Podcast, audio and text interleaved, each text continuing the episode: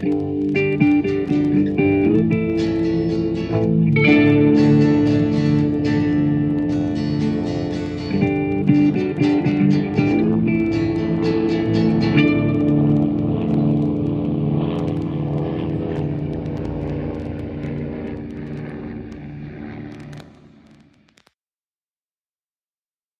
und herzlich willkommen zu Mesh unterm Messer. Heute geht es um die 21. Nein, falsch. Heute geht es schon um die 22. Folge der dritten Staffel, die im Original den schönen Titel trägt Payday. Oder im Deutschen und wieder Zahltag. Ja, das klingt irgendwie nicht so spektakulär. Ähm, die Folge erschien ursprünglich am 4. März 1975, wurde von John W. Rieger und Gary Markowitz geschrieben und Hi Averback hat Regie geführt. Ja, es ist Zahltag im 4077. und ähm, Hawkeye fällt die unliebsame Aufgabe des Zahlmeisters zu. Und obwohl Raider ihm genau erklärt, wie wichtig seine Aufgabe ist und dass äh, alles genau stimmen muss, hat Hawk am Ende dann doch 10 Dollar übrig. Äh, er will nicht das Formular ausfüllen, dass zu viel Geld da war. Und er beschwert sich stattdessen bei Raider, die Armee würde ihm 3000 Dollar schulden. Die hätte er sonst in seiner Privatpraxis verdient, wenn er nämlich nicht eingezogen worden wäre. Raider nimmt ihn bei seiner Beschwerde leider beim Wort und präsentiert ihm kurz darauf 3000 Dollar. Hawkeye will das Geld eigentlich gar nicht und spendet alles dem Waisenhaus. Aber dann kommt ein Captain Sloan und will das Geld zurückhaben. Außerdem äh, begleiten wir in dieser Folge noch ein Pokerspiel mit hohen Einsätzen. Wir erleben, wie Klinger versucht, Henry zu bestechen, um aus der Armee rauszukommen. Und in einem weiteren Handlungsstrang sehen wir, wie Frank seiner Frau und seiner geliebten Margaret Schmuck kauft. Äh, Hot Lips bekommt das jedoch mit, dass sie mit den billigen Imitaten abgespeist werden soll und dreht dann den Spieß um. Genau. Ja, und ich muss sagen, an diesem zweiten letzten Handlungsstrang habe ich tatsächlich am meisten Spaß gehabt.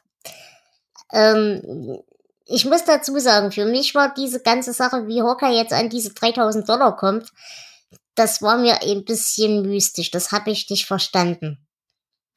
Also es, es ist wirklich kompliziert. Also Hawkeye verteilt das Geld an die verschiedenen Leute, lässt jeden unterschreiben, rechnet alles nach und hat dann diese 10 Dollar übrig. Und der Raider will von ihm ähm, dann das Formular ausgefüllt haben, dass 10 Dollar zu viel waren und dass das dann zurückgeht. Aber ähm, Hawkeye hat keinen Bock mehr auf diesen Scheiß und beschwert sich, äh, die Armee schuldet mir 3000 Dollar und das scheint Raider in das Formular zu schreiben.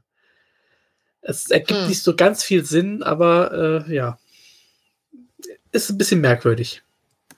Hm. Naja, gut. Aber auf jeden Fall schön fand ich tatsächlich, dass Hawkeye hier dann doch wieder sein Gewissen entdeckt und feststellt, ja, das ist mir nicht so richtig geheuer, dann spende ich das Geld halt. Dann geht's halt an das Waisenhaus, dann haben alle was davon. Und das macht er ja auch. Und wie sich da tatsächlich der Vater voll freut, das ist ja auch schon ziemlich cool. Hm, was ich hierbei nur merkwürdig finde, äh, also er gibt das Geld abends dem Vater und später an diesem Abend taucht dieser äh, Captain auf also muss der Vater, das Geld ist ja nicht mehr da, mitten in der Nacht dem Waisenhaus eine Spende überbracht haben. Ich, das ist ein bisschen naja, aber komisch. ganz ehrlich, würdest du das Geld in der Menge in dem Camp rumliegen lassen? Also, dann würde ich auch wahrscheinlich mich eher mitten in der Nacht noch in den Jeep setzen und dorthin fahren. Naja, es weiß ja eigentlich keiner außer Raider, Hawkeye und dem Vater. Ja, okay, und, auch wieder wahr, aber Ja, das ist halt alles. Die, die Folge hat so ein paar Logiklöcher. Mhm. Äh, ja. Äh, machen wir mal mit dem, ähm, dem Pokerspiel weiter. Mhm. Weil das ja zur Auflösung dieses Geldhandlungsstrangs dient. Und, ja, wir, wir also, spielen eine Pokerpartie mit sehr hohen Einsätzen. Äh, es ist, glaube ich, auch Raider mit dabei, ne? Ähm, am Anfang noch nicht. Am Anfang ist es, glaube ich, äh, Trapper. Äh, Lieutenant Sale ist das, glaube ich. Igor und noch einer, den wir irgendwie so noch nicht kennen. Aber es genau. sind noch mehr Leute da, glaube ich. Ja, ist egal. Also und, es wechselt auf jeden Fall. Die, genau. die Belegschaft wechselt. Ja, später ist auch Henry mit dabei. Und auch eine Schwester. Mhm. Ja, aber es scheint hier tatsächlich äh, hoch herzugehen. Wahrscheinlich, weil gerade Zahltag war. Weil äh, Trapper liegt ganz schnell schon 500 Dollar hinten. Mhm. Ja, aber Trapper ist halt nicht unbedingt der Mensch, der aufgibt. Und als er dann kein Geld mehr hat, äh, klaut er mehr oder weniger Hawkeyes Uhr. Schafft es aber tatsächlich damit auch den Pot zu gewinnen. Aber seine Freude über den Pot ist nicht von langer Dauer, denn in dem Moment ist eben die Aufsichtsbehörde schon da und möchte das Geld zurück. Hawkeye kriegt also raus, dass er äh, bestohlen worden ist mit seiner Uhr und äh, ja, sieht das gleich als ausgleichende Gerechtigkeit, fordert also den Gewinn des Pokerspiels wieder zurück und bezahlt damit die löchrige Bilanz. Ja, passenderweise ist äh, der Gewinn 3008 Dollar, so dass er noch 8 Dollar rauskriegt. Und äh, die behält Hawkeye und sagt, das ist die Mietgebühr für die Uhr. Genau. Aber tatsächlich fand ich es ganz gut. Also, das hat mich auch ein bisschen überrascht, dass das hier für Trapper nicht irgendwie, dass er da nicht irgendwie sauer wird oder so. Ja. Ich meine, er ist ich, wahrscheinlich in dem Moment froh, dass er das andere Problem erstmal gelöst hat. Denke ich auch. Und uh, ich glaube, die sind durch so viel Scheiß zusammengegangen, gerade mhm. die beiden. Uh, das kriegen die schon auseinander. Ja, das stimmt. Ja, naja, aber wie gesagt, an diesem Pokerspiel hängen ja mehrere Menschen. Schön fand ich, wie gesagt, wir haben eine Schwester, die da, die da mitspielt, die auch einen sehr angenehmen Eindruck macht. Ich weiß nicht, ob die einen Namen hat, aber ich glaube nicht. Ähm, pff, gute Frage. Ich, es, es könnte Nurse Baker sein wieder. Mhm. Gespielt von Bobby Mitchell. Ich bin aber nicht ganz sicher. Okay. Naja, und auch Klinger hat ja äh, während seiner geschäftlichen Tätigkeiten die eine oder andere äh, Dollarnote angesammelt. Und äh, die präsentiert er jetzt Henry. Ja, Klinger hat 477 Dollar gespart, also sein äh, Soll von drei Monaten, plus 200 Dollar in einem Schließfach in Seoul und 25 Cent für den Schlüssel zum Schließfach. Äh, es scheint Henry nicht äh, auszureichen, denn der schmeißt ihn raus. Aber niedlich, dass er es versucht. Ja, und vor allem, ich glaube, äh, er hatte denselben Gedanken wie bei, bei Trapper, dass er halt den Verdacht hatte, Henry hat wegen, während dieses Pokerspiels relativ hohe Einsätze und relativ viel schon da reingebraten und ist vielleicht mh, hm, so gefühlt kurz vorm Sieg und dass er ihn jetzt, indem er eben ihm eine Finanzspritze gibt, gerade jetzt kriegt. Ja, das könnte der Gedankengang sein. Also so habe ich es zumindest verstanden. Ja, auch das wird nicht so ganz klar.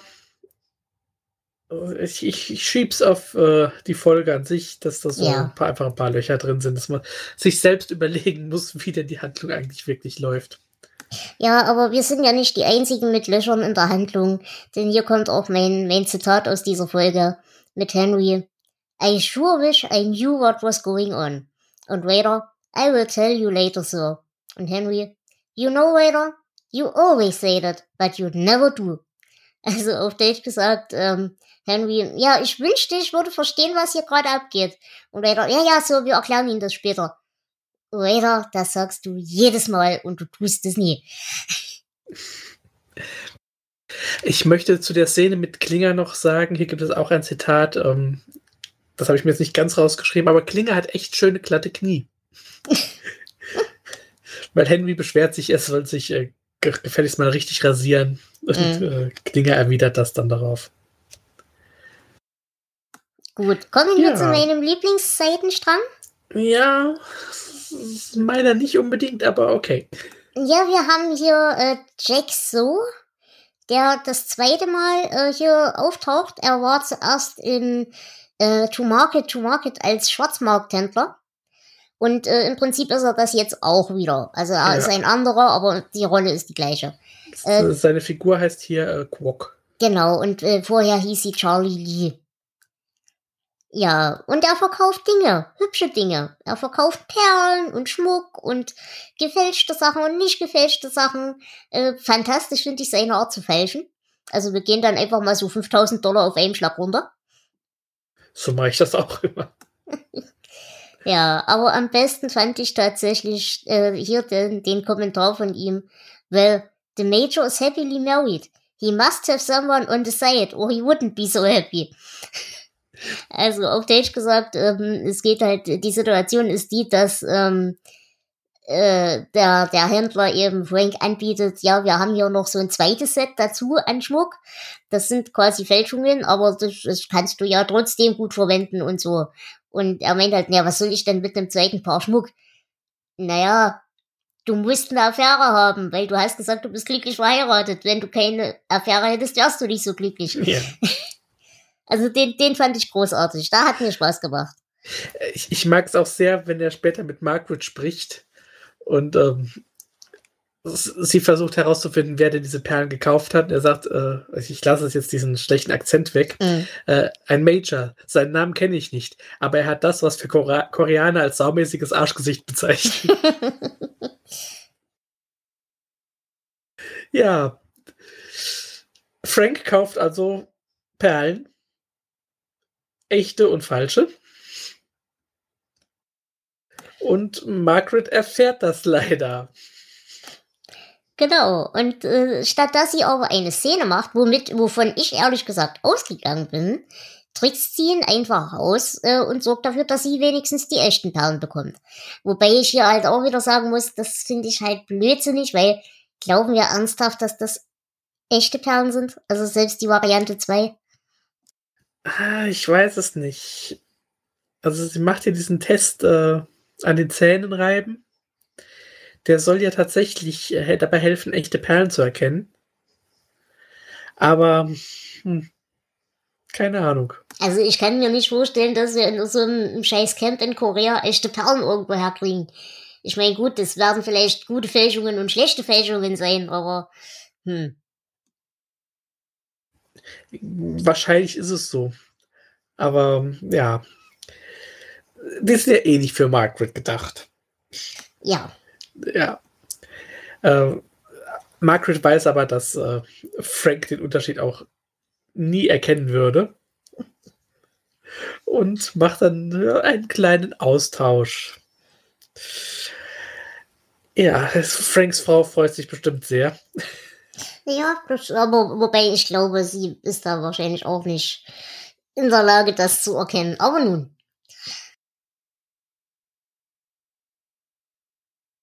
Ja, ähm, aber mich, mich hat es tatsächlich gewundert, dass sie hier einfach Wert drauf legt, dass sie die richtigen Perlen kriegt und nicht Wert drauf legt, Frank da irgendwie auflaufen zu lassen.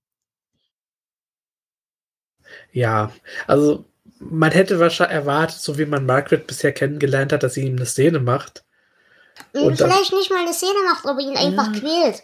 Ihm einfach immer we weiter mitteilen, dass sie da äh, irgendwie einen Verdacht hat, dass da mit den Perlen, dass, dass das irgendjemand anderen noch gekauft worden ist oder so. Irgendwie so, dass sie ihn auflaufen lässt, hätte ich mir gewünscht. Hm, ja. Ja gut, ich, das mochte ich aber, dass sie ihn hier reinlegt. Es ist mal was anderes auf jeden Fall als, ja. Äh, als die, die beiden haben Streit, reden nicht mehr miteinander, in der nächsten Folge ist alles wieder gut. Das hatten wir jetzt schon oft genug. Ja, das stimmt auf jeden Fall. Mhm. Ja, ja, ich hätte dann noch ähm, Klingers Dienstnummer. Mhm. Die 362436. Also 36, 24, 36. die ähm, so als goldene, goldene Zahl gelten, wenn man einen weiblichen Körper ähm, begutachtet. Quasi die Entsprechung zu 90, 60, 90. Ja, so ungefähr. Also 63 Inch äh, Brust, 24 Inch Hüfte und Quatsch, also Bauch und äh, ja, 63, mhm. ja, das war das Wort genau. Mm, ja, passt zu Klinger, das kann man nicht anders sagen. Äh, und er wird später ähm, auch nochmal versuchen, äh, Colonel Potter zu bestechen. Äh, der reagiert dann ein bisschen anders als Henry. Mhm. Der sagt ihm, äh, das Ganze könnte ihm 20 Jahre in Leavenworth einbringen. äh, dann hätten wir noch Captain Sloan. Ist es tatsächlich nicht das erste Mal, dass diese Figur auftaucht. Mhm. Den hatten wir schon in der Inkubator in Staffel 2. Ja, genau. Genau, und die Figur wird nochmal in Staffel 6 auftauchen. Ähm, der Schauspieler taucht auch nochmal in der vierten Staffel auf, dann aber in einer anderen mhm. Rolle. Und um mal so einen Vergleich zu haben, wie viel diese 3000 Dollar denn sind, ähm, also wir haben ja schon mitgekriegt, was ähm, Klinger verdient, wenn er 477 Dollar für drei Monate gespart hat, dann verdient er also 159 Dollar im Monat. Mhm. Und äh, in einer Dear Dead Folge erwähnt Hawkeye, dass er so ungefähr knapp 400 Dollar im Monat verdient. Also es ist 3000 dann doch schon äh, eine gute Menge. Ja, auf jeden Fall. Gut, hast du noch Ergänzungen? Ähm, das hier ist, glaube ich, die erste Folge, in der Hawkeye seine äh, Heimat als Maine Stimmt. zu erkennen mhm. gibt. Ähm, in den früheren Folgen hat er irgendwas von Vermont gesagt. Und ähm, diesmal ist jetzt ist es Maine und in Zukunft werden wir uns dann auf Crab Apple Cove Maine festlegen können. Genau. Mhm. Gut, wie würdest du die Folge denn bewerten wollen? Ach, sie hat einige Löcher in der Logik. Sie hat ein paar gute Gags, aber ist auch jetzt nichts Berauschendes. Ich würde sogar sagen, an manchen Stellen tut sie ein bisschen weh. Deswegen äh, gebe ich nur vier von zehn glatten Knien. okay.